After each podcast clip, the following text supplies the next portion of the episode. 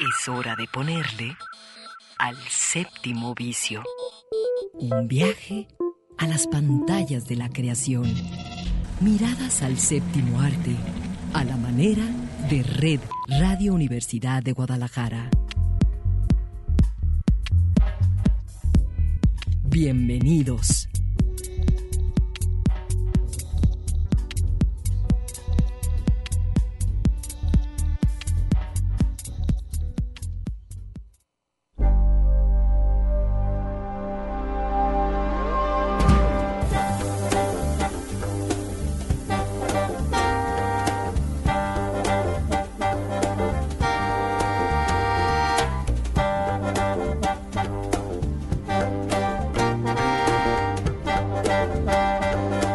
Sábado, son las 3 de la tarde y les damos la bienvenida al séptimo vicio.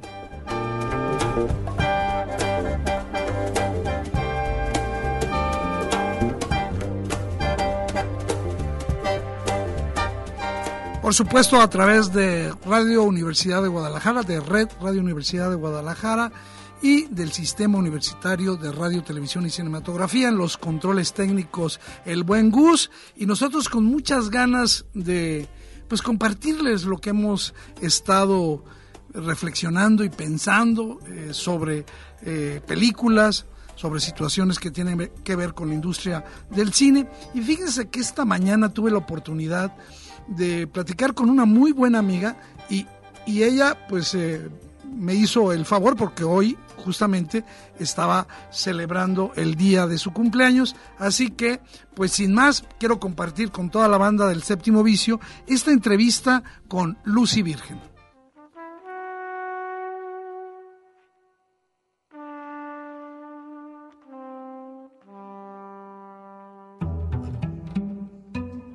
Pues esta tarde, Claudia, tenemos una invitada de lujo, una, una, buena amiga. No siempre se puede platicar con alguien que tenga una trayectoria tan rica, tan fundamentada en el área que nos interesa, que es el cine.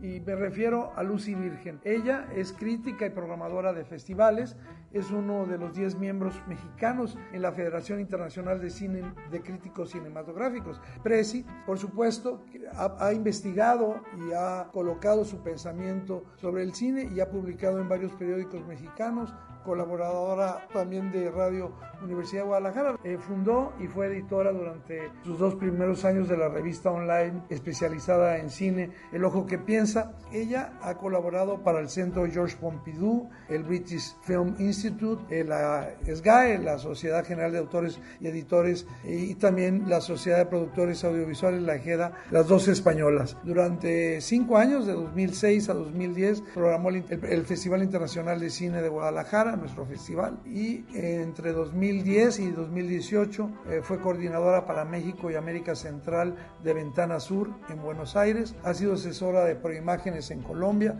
de los festivales de Montevideo, Cines del Sur en Granada, Cine Africano en Córdoba, de Pachuca y Mérida. Y bueno, pues también va a ser parte de lo que hoy vamos a comentar con ella. Ha sido jurado para alrededor de 30 festivales de cine y fondos de producción en todo el mundo, los más recientes en Minsk, Bielorrusia, Seattle, Mendoza, Argentina y por supuesto del el Festival de Indianápolis que vamos a comentar ahora.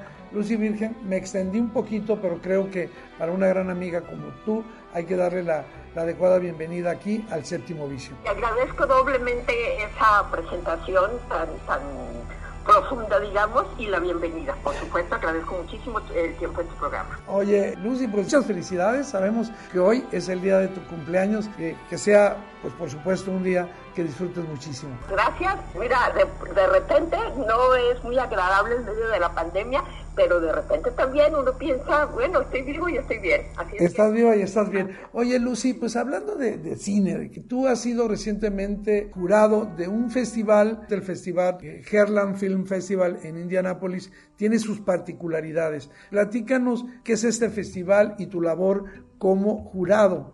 Mira, creo que una de las cosas más interesantes de este festival es que uno piensa Indianápolis, eh, yo temía que, fueran eh, extremadamente conservadores, tomando en cuenta que el vicepresidente de los Estados Unidos, Mike Pence, es de ahí, eh, y otras cosas por el estilo. Y no, el festival Headland en, en Indianápolis es muy abierto, digamos, todas las preferencias sexuales, abierto en general, muy liberal, y trata de mantener una programación variada muy grande en, su aspecto.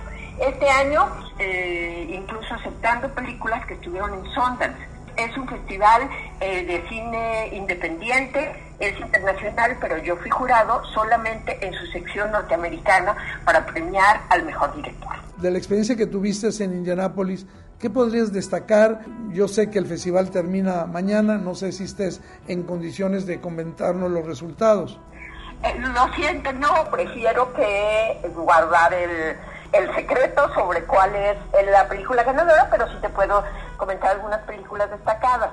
Y una cosa que me pareció eh, súper interesante es cuando uno está en un festival, en este tipo de jurados, o sea, de pero en lo que son de críticos, eh, de repente tendemos a, vamos a hablar solo de las películas que nos gustaron más, cada quien presenta sus tres mejores, eh, digo, sus tres películas sobresalientes, y eso se hace porque uno se encuentra después de la función, pregunta qué tal, que a veces se amplía más. Aquí nos vimos al inicio, nos presentaron en una un, programa especial y luego ya no nos volvimos a ver, nos pasamos algunos mensajes pero solamente para ponernos de acuerdo de los horarios. Entonces, a la hora de hacer eh, nuestra sesión de jurado, yo fui la que les dije, oigan, disculpen, si tuvieran tiempo, a mí me gustaría que revisáramos todas las películas. Eran 10. La crítica holandesa que me acompañó, sí, por favor, porque yo estaba viendo las películas y pensaba, ¿qué dirán ellos de esta? Entonces fue una discusión muy rica, de una hora, en realidad llegamos a un acuerdo muy rápido, pero revisamos película por película. ¿Y cuáles destacarías tú entre esas películas que eventualmente el público de México podrá ver a través de festivales, ahora en las opciones de streaming que tanto pues eh, favorecen el que podamos consumir otro tipo de programación cinematográfica. Así es. Mira, además eh, nos dijeron en el momento de que grabamos nuestro programa para hacer el público el veredicto, nos dijeron que había al menos tres películas que ya habían sido compradas por Sony lo cual significa que por supuesto van a estar en una de las plataformas de streaming. En el momento en que Sony la adquiere, es un, streaming mucho más amplio que si fuera cualquier otra compañía. ¿Y de cuál nos puedes platicar un poquito para luego empezar a hablar de estas características de los festivales? Mira, The Last Shift, o sea, el último turno, es una película de Andrew Cohen todas son primeras películas, por lo tanto los nombres de los directores no les van a sonar, pero seguro que van a oír hablar de ellos en este momento. Esta película fue filmada el año pasado, estuvo lista para Sundance, pero tiene, tiene ciertas características que uno pensaría que ya había comenzado la pandemia y no es así. Es una persona mayor que está a punto de retirarse de un trabajo de sueldo mínimo en una hamburguesería de una cadena que nada más funciona en el medio oeste, como diríamos nosotros, en medio de la nada. Y lo que es de resaltar, no es del todo descorazonadora. Pone esperanza y pone otro personaje que, que es un joven que tiene antecedentes penales, pero aún así no hay, hay algo que esperar, no es un final rosa, digamos, pero es concede esperanza, lo cual creo que es importante en el cine y en la vida. Claro, por supuesto, Lucy. El último turno, ya la tenemos en el horizonte. Y, pasando a otra cosa, tanto tú como yo estamos eh, siendo testigos. Ya desde hace algún tiempo de transformación en las prácticas de distribución, exhibición de, cine y de su propio consumo por los eh, espectadores, pero ahora la modalidad de los festivales tantos nacionales como internacionales, pues sí, ha tenido una, una severísima transformación. ¿Tú cómo la observas? ¿Qué ves de positivos? ¿Qué amenazas con la larguísima experiencia que tienes participando en, festivales? Eh, ¿Tú logras ver en estos cambios? Claro que sí. Mira, eh, una cosa que es importante es saber cómo cada festival, en primer término, está enfrentando este cambio. De los festivales grandes, Berlín fue el último de los grandes que se celebró en condiciones, digamos, normales. Habían empezado a haber contagios, pero fue todo común, no pasaron ninguna película en línea. Luego, Cannes, como recordarán, en mayo se canceló. Así es. E hizo una cosa que a mí me pareció muy interesante. Usaron su marca, su, su nombre y su definición. Es decir, las películas no las vamos a poder exhibir, pero pasaron por nuestro muy estricto control de calidad. Por lo tanto, les dieron su sello a 17 películas que iban a pasar, pero que no pudieron pasar. Entonces, esas películas pueden tener el sello que dice seleccionada para el festival. Y además hicieron algo, recuperaron materiales de masterclass y las subieron, eh, las subieron a streaming para que la marca o el nombre del festival estuviera presente. Eh, sí, y van a hacer una mini proyección, eh, bueno, mini porque son solo cinco películas, en noviembre. ellos tienen buen clima, en la Riviera Francesa van a, va a haber cinco de estas películas. Luego, Venecia eh, que eh, hicieron muchísima publicidad respecto a que ellos creían en el cine y en su recuperación y tuvieron una edición más pequeña, pero la tuvieron híbrida. Las, las películas que, se exhibieron, es decir, no todas se exhibieron en línea, entre las que estaban disponibles era la mexicana Selva Trágica, y la por Yulene Olaizaola. Ajá, y también la de, la de Michel Franco, Nuevo Orden. Eh, también, eh, que la de Michel Franco, eh, este es una de las cosas que se encuentra uno. La de Michel Franco estuvo también en Toronto, pero curiosamente, si tú te conectabas a través, eh, desde México no podías verla. Las restricciones eh, eran serias. Nos, nos quejamos, nos quejamos todo el mundo con ese asunto. Sobre todo, yo terminé por no pagar mi, mi este, credencial porque estoy como industria, he estado los últimos años acreditada como industria, y entonces eso significaba no hicieron descuento, era pagar eso por una selección mucho menor. Yo pensé con una selección normal y estando en mi casa, nada me impide ver, digamos, 18 películas al día.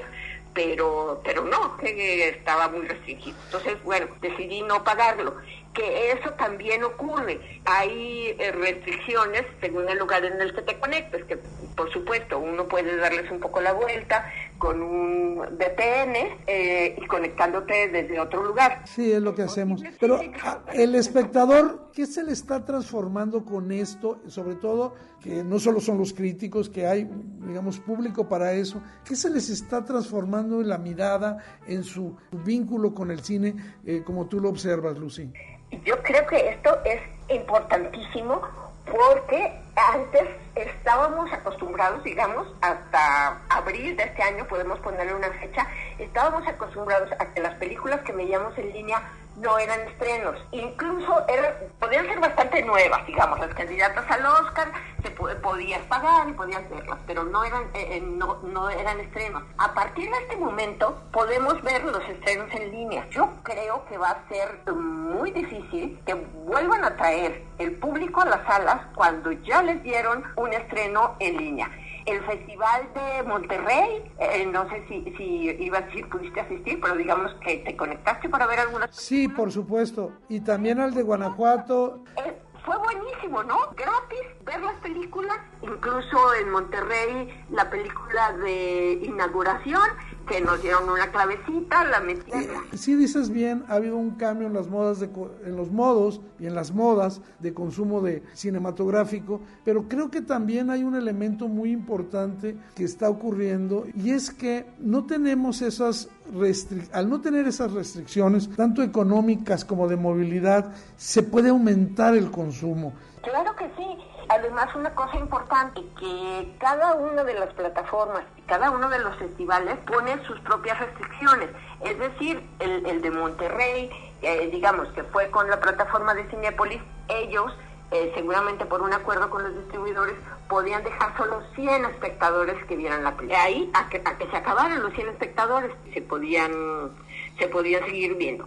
Entonces, eh, em, eso es una restricción, otros festivales que tienen restricción por el lugar de donde vienes, y hay otros más que tienen restricción por el, tiempo. Eh, recuerdo Ambulante, que fue su última edición, en línea, que tenías solo 24 horas las dos cosas y 100 personas, sí. Sí, digamos, son nuevas maneras de vincularte o de articular tus intereses a la oferta cinematográfica, muy distintas. Ahora, Y un poco para ir cerrando esta conversación, yo creo que también va a haber cambios muy significativos, porque he visto los cines no tan vacíos, pero obviamente sin la demanda esperable. Bueno, eh, aquí hay que tener en cuenta una cosa. Yo eh, eh, ya soy de en edad de considerarme de alto riesgo, pero no tengo enfermedades preexistentes, por lo tanto puedo ser precavida y está bien. Entonces estoy segura que hay muchas personas que les pasa lo mismo, que tal vez sean jóvenes y sanas, pero viven con sus papás, que tienen alguna, alguna dificultad. En realidad, entre más, eh, más sepamos de la enfermedad, más libre de ella, pero en este momento hay muchas restricciones al respecto. Entonces hay que considerar eso también no es solo eh, las ganas de ir o, o, la flojera de no ir, sino hay cosas de seguridad que se tienen que seguir observando. Esperemos, sin, sin, mucha fatalidad, que un día se pueda ir, digamos, con mejores condiciones de manera colectiva. Ahí también va a haber cambios. Va a haber un poquito más de respeto, sin regresar a esa sacralidad de ver en absoluto silencio una película, pero creo que va a ser en beneficio eh, una nueva forma de, acercarse a, la experiencia cinematográfica sin tanto hablar. A lo mejor estoy siendo demasiado optimista. Yo, para mí es una experiencia religiosa, tal cual, lo dijiste bien. Mira, muchas, muchos amigos se, se ofrecen a acompañarme al cine porque, o sea, cuando estoy en Guadalajara, pero tengo que decirles, este, por favor, no me comenten nada. Para mí es una experiencia religiosa. Es como estar, no digo en misa, sino en una misa particular, digamos, en un, en un rito. No, no hablar y creo que es saludable que mantengamos ese tipo de, sacralización o de devoción, porque eso implica respeto también. Ampliar el diálogo que vas a tener después sobre una película, creo que eso, esa, esa experiencia que tú llamas religiosa es muy importante que la mantengamos, que le demos su lugar y espero que pronto pueda ir al cine en buenas condiciones. Quisiera cerrar esta conversación primero con fuerte abrazo a la distancia, que todo esté bien contigo y en tu vida. Muchísimas gracias. Pero sobre todo, ¿tú qué reflexión harías, digamos, pandemia, diagonal cine en esos tiempos? ¿Cómo la podrías, si, si no fuera exagerado, pedirte que lo resumieras? Yo creo que debemos pensarlo en, en la posición de que es un reto y también nos va a dar muchas oportunidades y haciendo un, una última, un último comentario, creo que es algo que tiene que considerar el Festival de Guadalajara, que está en este momento programado del 20 al 27 de noviembre. espero que pueda hacerse, pero ellos dijeron que no iba a ser virtual. Espero que reconsideren por lo menos algo de la oferta, algunas de las películas, que se puedan ver en línea ya está preparado, ya hay una expectativa de ese tipo de público del que hemos estado hablando, tiene modos ahora de ver cine diferente y para ellos la oferta en línea es indispensable. Así es. Pues Lucy Virgen, gracias por hacernos esta tarde una compañía maravillosa para hablar de lo que nos gusta, de cine, de festivales, de nuevas formas de verlo, de nuevas formas de disfrutarlo. Muchísimas gracias a ti por invitarme. Hasta pronto.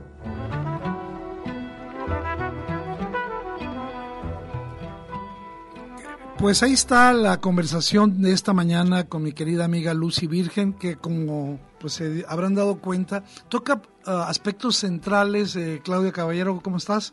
Bien, Eduardo, saludos a todos. Sí, me encantó y creo que eh, fue muy, muy eh, nutrida además toda la charla que tuvieron, porque nos da todo ese panorama justo de lo que está ocurriendo ahora en el entorno de los festivales. Efectivamente, y que eso, como comentábamos ella y yo, pues también va a afectar estas formas de consumir el cine de ciertos sectores que definitivamente están más vinculados a eh, una experiencia más personal, diría yo, a través de las plataformas. Pero bueno, yo creo que es momento que, oigamos una pieza, la encontré de un clásico que seguramente tú recordarás, de Telma y Luis. Una, eh, una película que tuvieron el mal gusto en México de ponerle el peor título de la historia.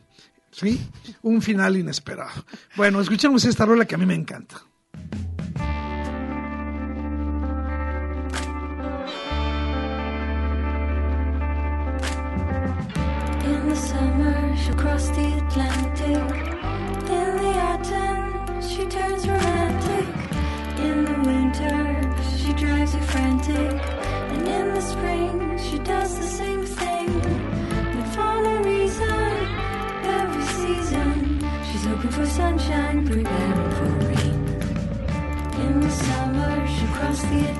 In the autumn, she turns romantic.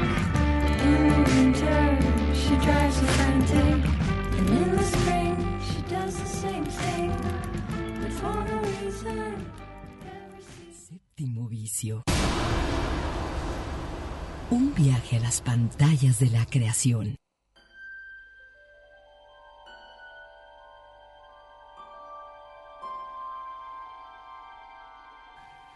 Pues Claudia, eh, estábamos hablando de ir al cine y yo quiero insistir, lo hemos estado haciendo en las últimas tres sábados, mm, de que la gente que le gusta el buen cine se dé una vuelta al Tour de Cine francés, a esta edición. Y hoy voy a hablar de una película que la verdad me gustó mucho. Me hizo sentir como cuando yo iba a las matinés a ver esas películas fantásticas que tienen de todo un poco, que tienen sorpresas. Y la película eh, francesa, muy bien traducido el título, La última vida de Simón. ¿De qué trata? Eh, rápidamente, sin dar muchos spoilers, eh, Simón es un, un huérfano, tendrá unos ocho años, que lo que quiere es encontrar una nueva familia, porque pues eh, parece ser que pues nadie lo escoge, ¿no? En una excursión que se destina justamente a que conozcan familias en un puerto, va a conocer a, dos eh, niños de su edad, a Tomás y Madeleine Durant. Rápidamente se hacen amigos y eh, los padres de estos chicos lo invitan a pasar un fin de semana en la familia. Y ellos quieren sellar su, su encuentro con aquellos, eh, vamos a decir, marcas de sangre en los dedos. Yo recuerdo que también lo hacíamos, cortarnos un poquito el dedo y luego este, decir que somos amigos, pero cada quien tiene que decir un secreto y tanto Tomás como Madeleine como el propio Simón van a decir su secreto. El secreto de Simón, este, yo lo tengo que decir aquí porque es, es, digamos, un eje de la película. Eh, actualmente, a veces es muy fastidioso, Claudia, las películas trabajan demasiado los efectos eh, digitales, los efectos de computadora, y parece que todo es como un concurso, ¿no? De a ver cuál tiene los mejores. Muy pocas eh, películas convierten en los efectos especiales en una razón de ser. Evitan esa, esa herramienta como nada más para pantallar, ¿sí? Es el caso de la última vida de Simón. ¿Por qué? Porque él tiene la capacidad de transformarse en todo aquel que toca. O sea, de, cambiar su... Y es una cosa que no es nueva, pero sí es nueva tratada de esta forma, ¿no? Fíjate que yo vi el tráiler de la película. Eh, no había visto la sinopsis y en el tráiler en efecto te dejan esa curiosidad se antoja muchísimo por esta parte de aventura que tú mencionas, de una película que podría ser hasta familiar en el sentido estricto de que te llega hacia muchos este, círculos en donde tocas amistad, en donde tocas acción, aventura, pero que también tiene esta sorpresa y te deja con esa curiosidad de cómo es que se transforma Simón.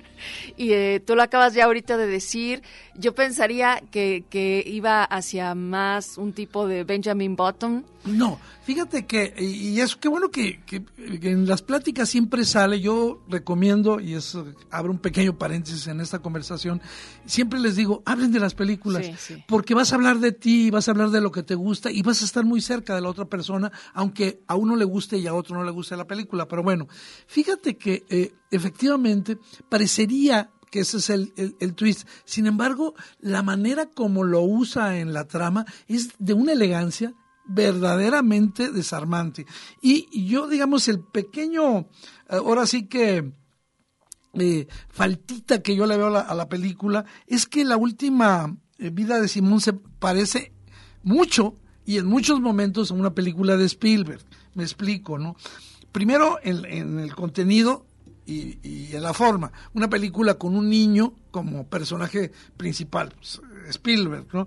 Los niños siempre están en primer plano y los primeros años de Simón, Madeleine y Tomás, digamos, están narrados en la primera parte de la película. Tiene esos como elementos de la biografía familiar que tanto le gustan a Spielberg, ¿no? Él ha hablado que pues el centro de, su, de sus películas es la familia.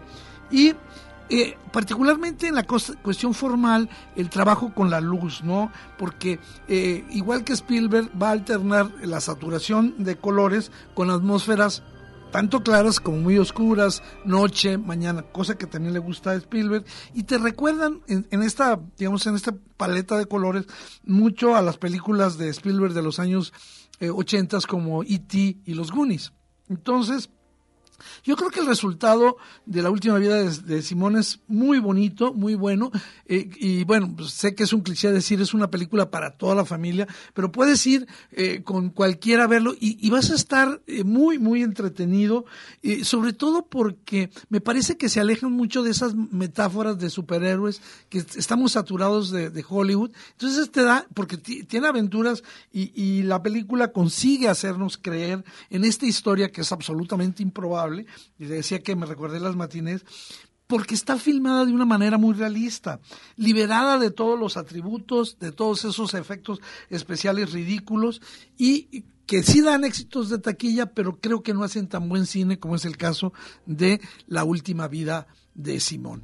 Pero bueno, yo también, y gracias eh, a Pilar del Razo, que eh, nos permitió ver con antelación una película que seguramente va a causar polémica porque van a decir otra película más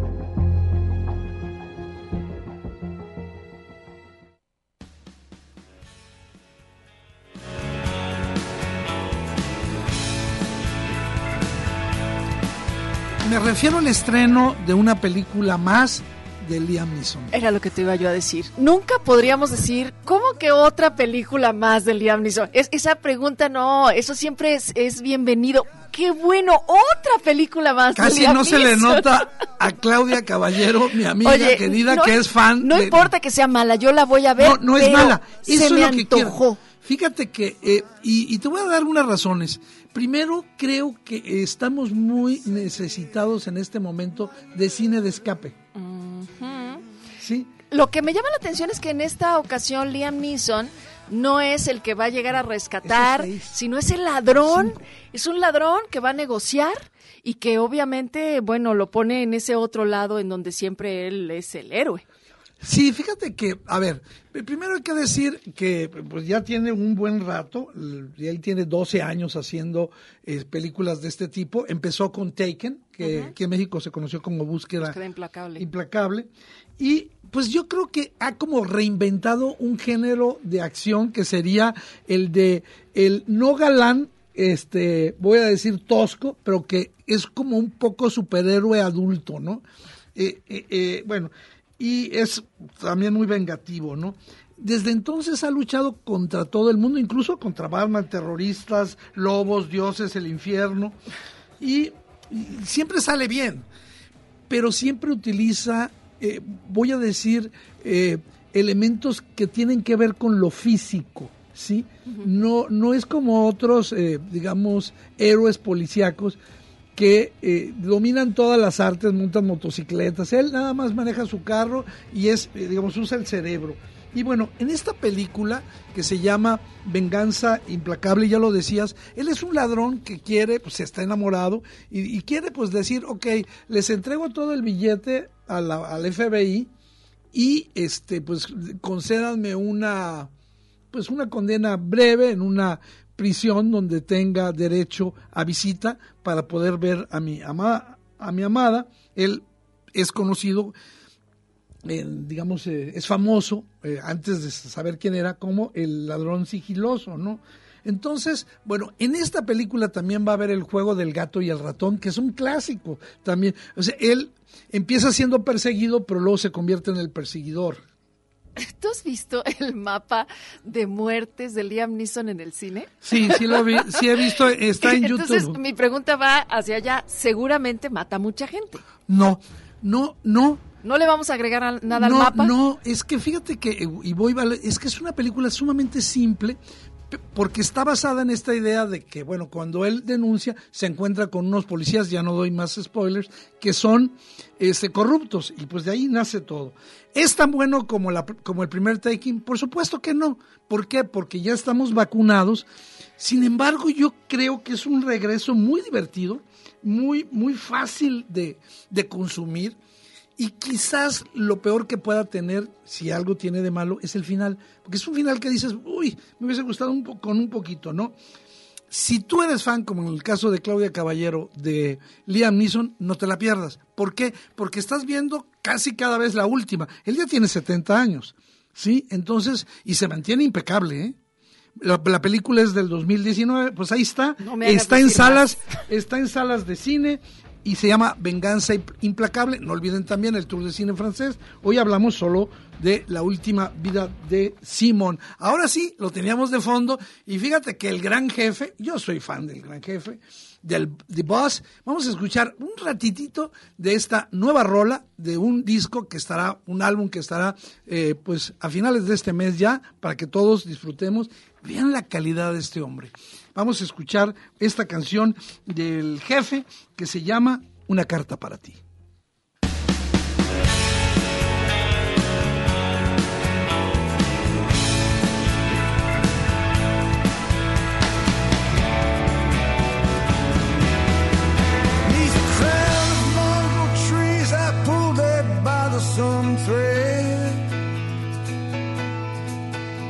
Got down on my knees, grabbed my pen and bowed my head. Tried to summon all that my heart finds true and send it in my letter to you.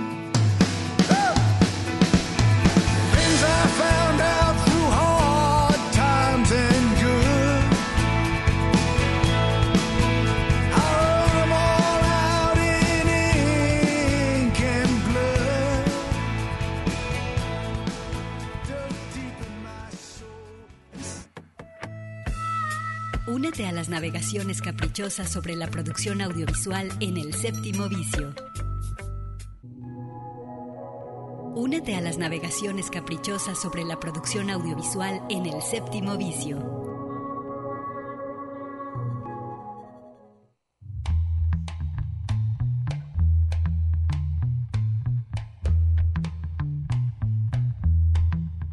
Eduardo, yo sé que tú has estado eh, pegado a Netflix porque se estrenó una película que estoy segura que nos vas a poder dar detalle así con lujo. Yo me quedé solamente en que tiene un cast fabuloso. Eddie Redmayne, está Sasha Baron Cohen, está mi querido Jeremy Strong, entre muchos otros que son realmente estelares y que juntos en la pantalla nos vas a decir qué tal está la última, eh, que es Los Siete de Chicago. El juicio de los siete de Chicago, sí. Para empezar, la música.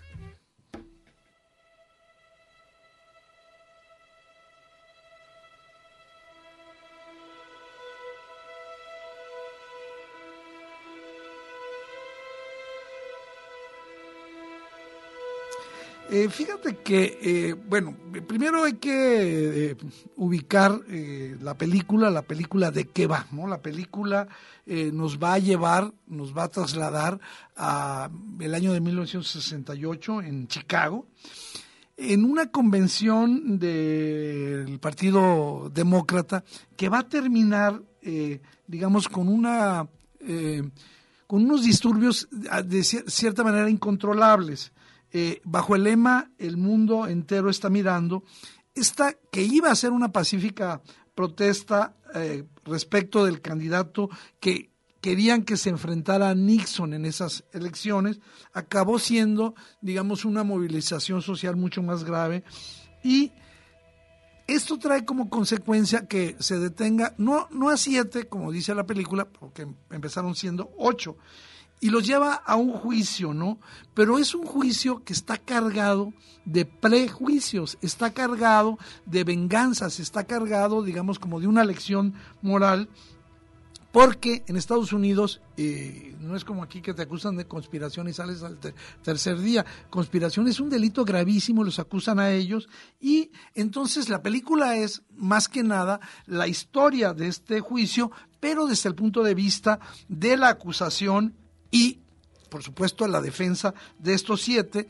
Pero también fíjate que de las cosas padrísimas que tiene la película es que es un viaje a la época.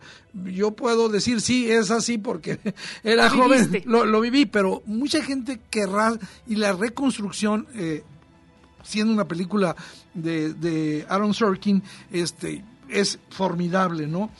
Y también es la historia de una especie de, revolución social que nunca eh, cuajó. Entonces tiene todas estas cosas. De hecho, en unas recientes declaraciones a, la revista Squire, eh, Sorkin reflexionaba sobre eh, la, la situación que se está viviendo en este momento, en, el tiempo presente en los Estados Unidos, con unas elecciones presidenciales próximas, con eh, el asesinato de George Floyd, con eh, el- la vida de los negros sí importa con toda esa movilización alrededor de eh, estos conflictos que no han sido superados después de 52 años. Y dice, a mí me gustaría que mi película no, estuviera, no fuera tan actual, pero es terrible que sea tan actual. Y bien dices, el reparto es, híjole, yo creo que va, va a pasar un rato en que haya un elenco, sobre todo masculino, tan poderoso, ¿eh? como, como la- lo que tiene el, el juicio de los siete. Eh, Joseph Gordon-Levitt también está. Sí, ahí por supuesto. elenco, entre muchos más. ¿Sabes qué me llama la atención? Michael Ahorita que estamos, Keaton. ajá, con con eh, Aaron Sorkin, que viene de una película que tú recordarás, Apuesta Maestra, le pusieron aquí. Sí, el, el juego de Molly, ¿no? Exacto, Molly's el juego de. Molly y que de alguna manera también ha explorado él toda esta parte eh, eh, legal, además del entorno que tiene que ver en efecto con Estados Unidos y que para este particular hecho, la anécdota de estos que eran ocho y fueron siete, incluso en inglés, pues ese es el eh, título oficial, El juicio de los siete de Chicago. Así es. Fíjate que algo que está muy padre de la película es que utiliza los flashbacks, pero no los utiliza solo, digamos, como transportarte a otro tiempo, sino para moverte emocionalmente. Eso está muy padre. Hay monólogos cómicos, eh, digamos, todo como que son piezas que van encajando en una historia que nos lleva a un final verdaderamente épico, emotivo, muy poderoso que yo creo que puede ser hasta inspirador. La verdad te lo dije, Claudia, antes de, que estuviéramos aquí al aire, la, la película para mí es una de las películas del año, ¿eh? o sea, pero tranquilamente. ¿Y eh, por qué? Porque te va a reír, te va a recordar, te hace pensar. Es una película que no, no es perfecta, porque sí hay zonas del conflicto social que no aborda, que, se va por un lado, pero no es facciosa, respeta las ideologías. Y bueno, pues ahí está mi, mi apuesta de, de, esta, de esta semana. Por supuesto está en Netflix, El juicio de los siete de Chicago. Y Claudia Caballero, yo le voy a dar el- me recomendó una película maravillosa, yo ya la había visto, pero que está muy olvidada. Y, ella la trae a la mesa del séptimo vicio. Y vamos a ponerle musiquita para que se prepare Claudia porque pues ella ya la vio y la disfrutó.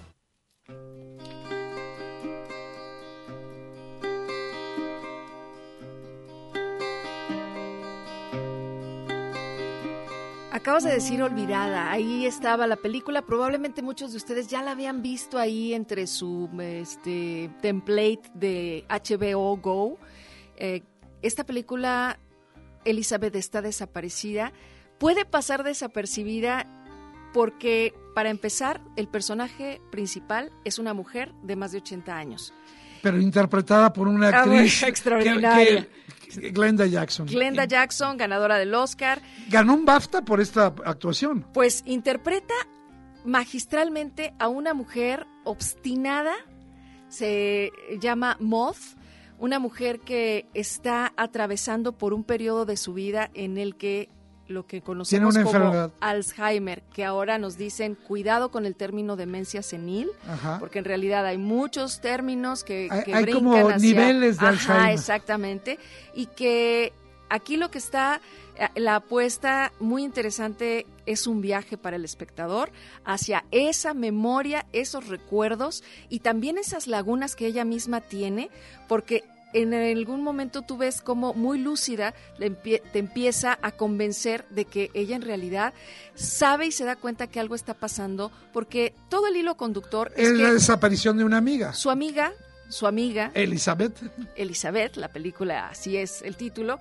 Eh, de repente ya no está. Después de hacer el jardín ahí. La busca y la busca y no está y no hay manera de que ella pueda hacer contacto con su con su amiga porque te muestra algo que me parece que es muy relevante y es el tema de estos adultos mayores en donde la familia de ellos pues este está circundando pero eh, pues viven ellos su propia vida, pero digamos que un poco en la dependencia de si me llevas, si le hablas, eh, se va perdiendo para ellos la posibilidad y la libertad. Tú ves a una mujer que va a la casa de su amiga, le toca, la busca, pero también ves las limitaciones que tiene y que no puede hacer más y sin embargo está una desesperación creciente que te lleva con ella a pensar, pues sí, esta mujer yo creo que sí está sufriendo ya de, déficit mental, sí está cayendo en algo en lo que para muchos ancianos ese es el catálogo, pues ya está, ya se le va la onda, ¿no? Y hasta la familia, la misma madre de ella, hija, perdón, de ella, pues llega a pensar, a mi mamá ya se le está yendo la onda, ¿no? Pero la señora realmente está obstinada y llega a un final, que por supuesto no se los voy a decir, en donde verdaderamente un misterio se revela y me parece que esa es una gran riqueza que tiene la película. A mí me gustó mucho Elizabeth está desaparecida y no me, no me esperaba, por supuesto, esto y fue tal cual curiosidad cinéfila. Así es, eh, la actuación desgarradora, convincente, no sentimentaloide, sino directa, eh, de Glenda Jackson es mucho del encanto de la película, además de, acercarnos a estas eh, penas implacables, estos horrores que también sufren los familiares de quienes tienen esta forma de demencia este, Elizabeth Missing proporciona, yo pienso, una reflexión sobre lo que perdura o lo que se repite a lo largo de las generaciones.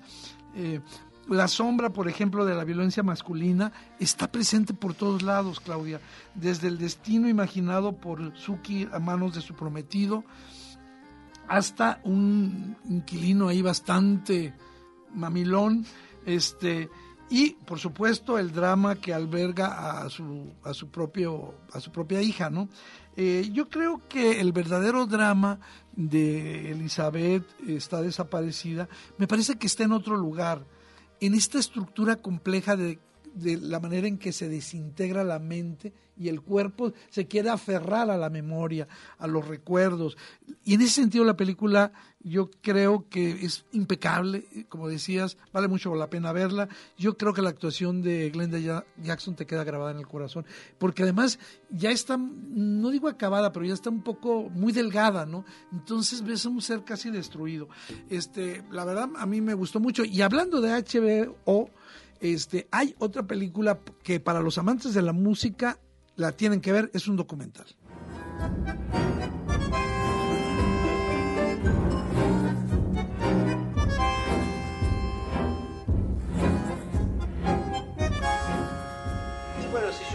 Dos posibilidades. Si yo no puedo tocar más el bandoneón, quiere decir que no puedo sacar más un tiburón. Viceversa. Si no puedo sacar un tiburón, no puedo tocar más el bandoneón. Tengo que ser fuerza, una fuerza impresionante para las dos cosas.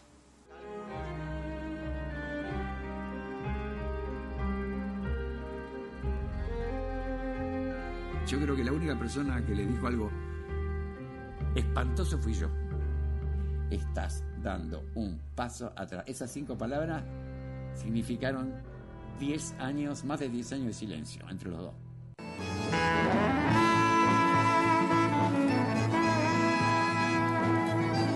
Mi sueño era ser un compositor de música sinfónica, quería dirigir orquestas sinfónicas y no quería saber absolutamente más nada con el tango porque lo detestaba.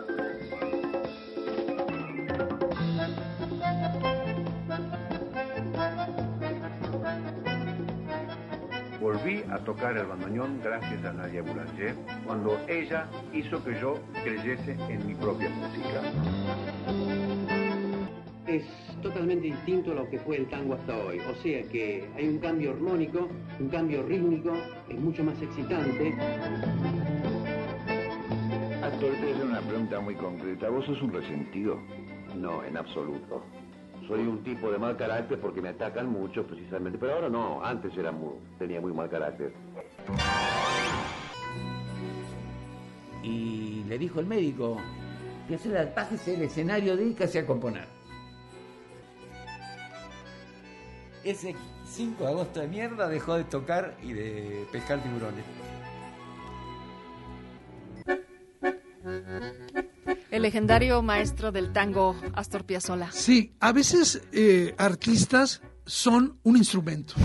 Y creo que pocos se identifican con un solo instrumento. Bueno, pues Stradivarius, ¿no? Pero hay que decir que en este caso, eh, Astor Piazzolla es el bandoneón. No quiere decir que no haya otros extraordinarios este, bandoneonistas en, en, Argentina y fuera de Argentina. Pero bueno, este documental Piazzolla, Los años del tiburón, me parece que recupera de muy buena manera la, las palabras, la, la, la imagen de eh, Piazzolla desde una doble dimensión. Él utiliza eh, archivos periodísticos, incluso unas eh, películas de Super 8, este, unas grabaciones, pero también se apoya mucho en la memoria familiar, eh, muy bien representada por su hijo Daniel, que cuenta pues cuando pues, ellos estaban pequeños y lo ve.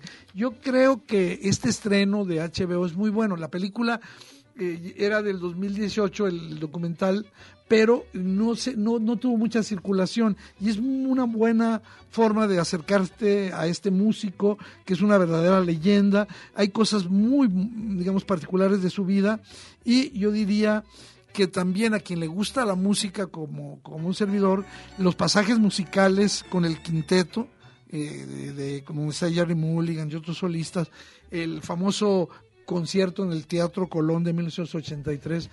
Va, se van a meter un agasajo. Ahí está Piazzolla, los años del tiburón, que no le va a sacar a mostrar eventos que ya conocemos, pero nos los va a acercar, nos los va a refrescar. Son el combate de una música por su afirmación y creo que eh, esta digamos, este documental, este registro de Piazzolla sin ser el definitivo, es algo muy bueno para quienes amen la, este tipo de música. Y es una excelente opción para el fin de semana, Eduardo. A veces no queremos ver necesariamente una serie o una película, pero sí podemos abrirnos hacia explorar documentales y esta es una de las opciones que tenemos para este fin de semana. Oye, yo siempre me gusta poner música así medio locochona. Esta rola que vamos a oír se llama Jerusalena, así, Jerusalena y tiene nada más 189 millones de visitas. Y hace... ¿Y quién es Master KG? Escucha.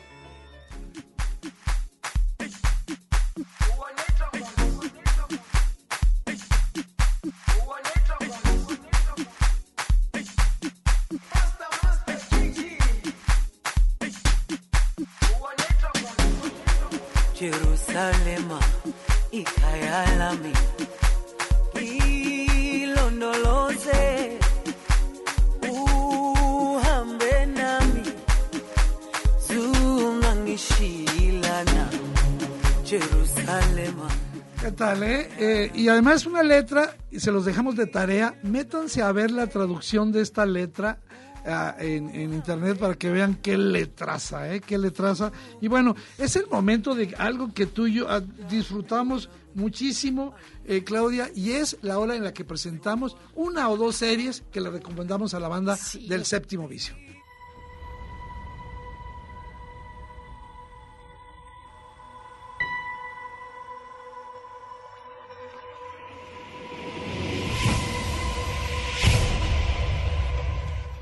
Bueno, ¿tú qué pensarías si te dijera, vamos a, ver una serie que se llama La Revolución, que está basada en la Revolución Francesa?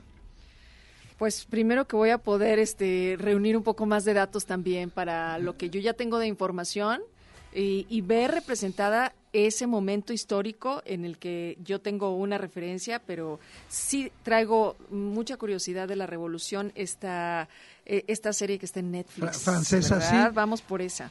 La, la revolución, ocho episodios de una hora cada uno. Yo tengo que ser muy honesto, solamente he visto los dos primeros. Eh, y yo te diría que es algo verdaderamente atrevido porque no te va a contar exactamente, digamos, el momento de la revolución, sino lo que está ocurriendo, digamos, las causas, en un caso particular, de algunos años antes, pero al mismo tiempo hay un hecho fantástico, epe- espeluznante que tiene que ver con la aristocracia y que tiene que ver, digamos, más con una película de zombies, ¿sí? Pero sí, yo sé que, que va a sonar verdaderamente estrafalario, pero lo que hace esta película y lo logra, me parece con mucha certeza, sin temblarle la mano, es el simbolismo, ¿sí? Porque es, e- esta manera de, de creatividad de la historia, para revisar la historia francesa, imaginando, por ejemplo, al rey Luis XVI como una figura verdaderamente diabólica, mefistofélica, que va a tejer un plan para desafiar a Dios, para desafiar a la muerte y llamando a las 12 principales familias aristocráticas de Francia a su corte con la promesa de que van a ser inmortales. Entonces ahí tienes ya un, digamos, un, un valor, ¿no?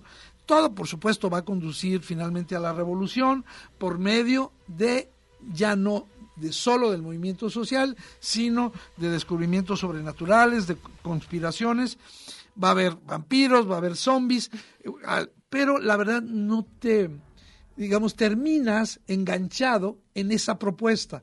Eh, visualmente es muy, muy buena. Sí, yo te iba a decir eso, que yo le di una miradita muy rápida y jamás me hubiera imaginado lo de los zombies, pero sí pensé que estaría muy cuidado el arte porque lo que alcanzas a ver así, sin adentrarte como ya tú lo hiciste con dos episodios, sino apenas un vistazo, es que tiene muy buena producción. Sí, fíjate que yo así la definiría. Es una especie de alegoría nacionalista sobre la desigualdad sobre la desigualdad contemporánea, no sobre la, de, del, del 1700, no, es sobre lo que está ocurriendo hoy con algo que creo que ahí es donde se les pasa la mano como de ocultismo, de esoteria, y que te va a hacer pasar buenos ratos porque tú te estás yendo por una pista, bueno, insisto, yo ya quiero llegar a ver el, tercer, el tercer episodio, y algo que sí eh, casi aseguro es que quien llega a eso se va a enganchar, se los aseguro,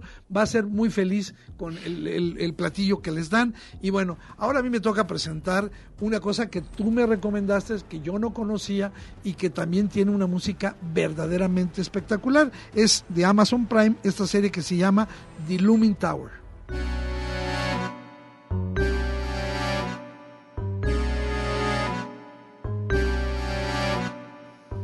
Hace rato que estábamos platicando de Aaron Sorkin, él hizo Newsroom, Claro, esta serie sí. fabulosa. Cuando yo estaba en la plataforma de Amazon Prime, me encuentro, porque, bueno, no fue casualidad, andaba yo buscando algo diferente y entonces veo esta de Looming Tower y la primera referencia, aunque no es de Aaron Sorkin, es, ay, va a ser algo como Newsroom, ¿no?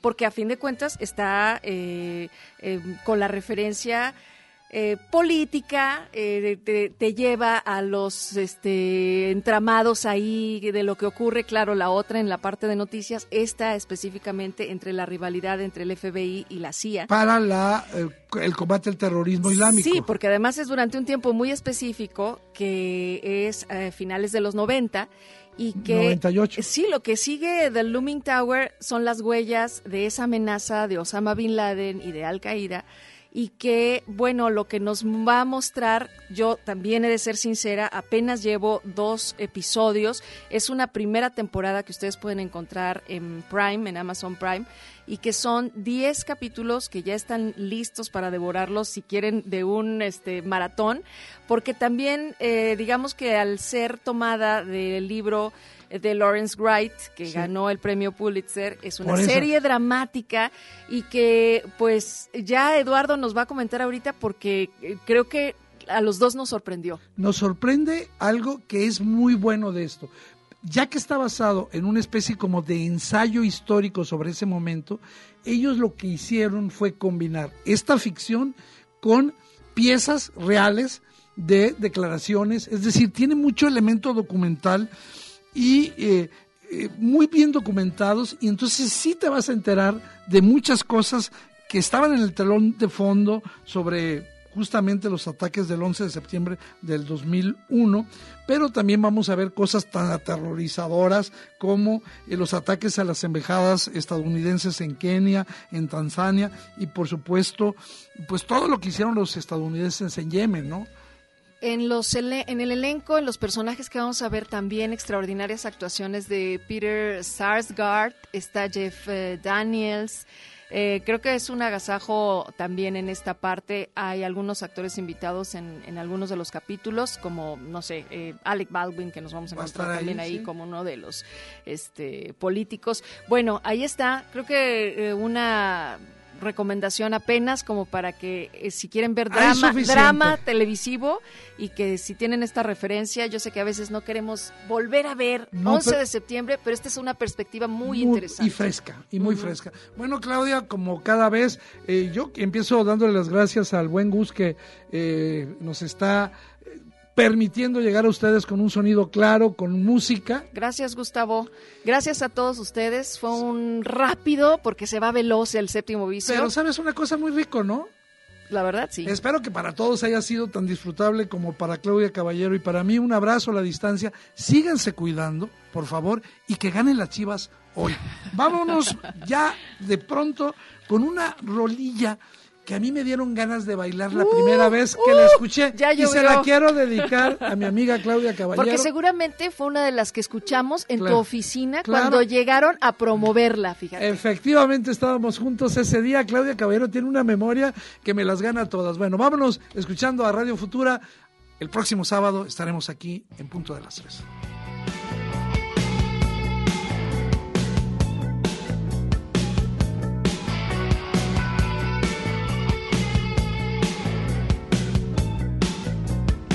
El sabor de la uva morena,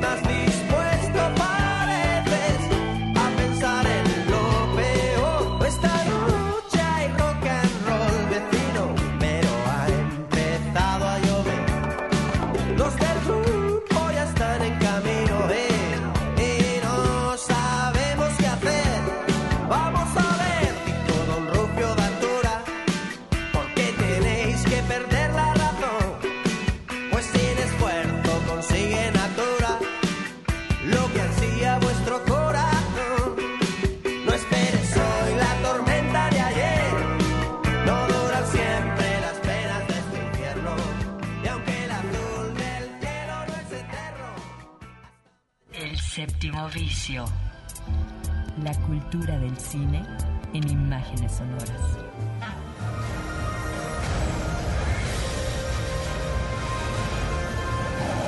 Miradas al séptimo arte, a la manera de Red Radio Universidad de Guadalajara. Escúchanos todos los sábados desde las 3 de la tarde. Hasta la próxima.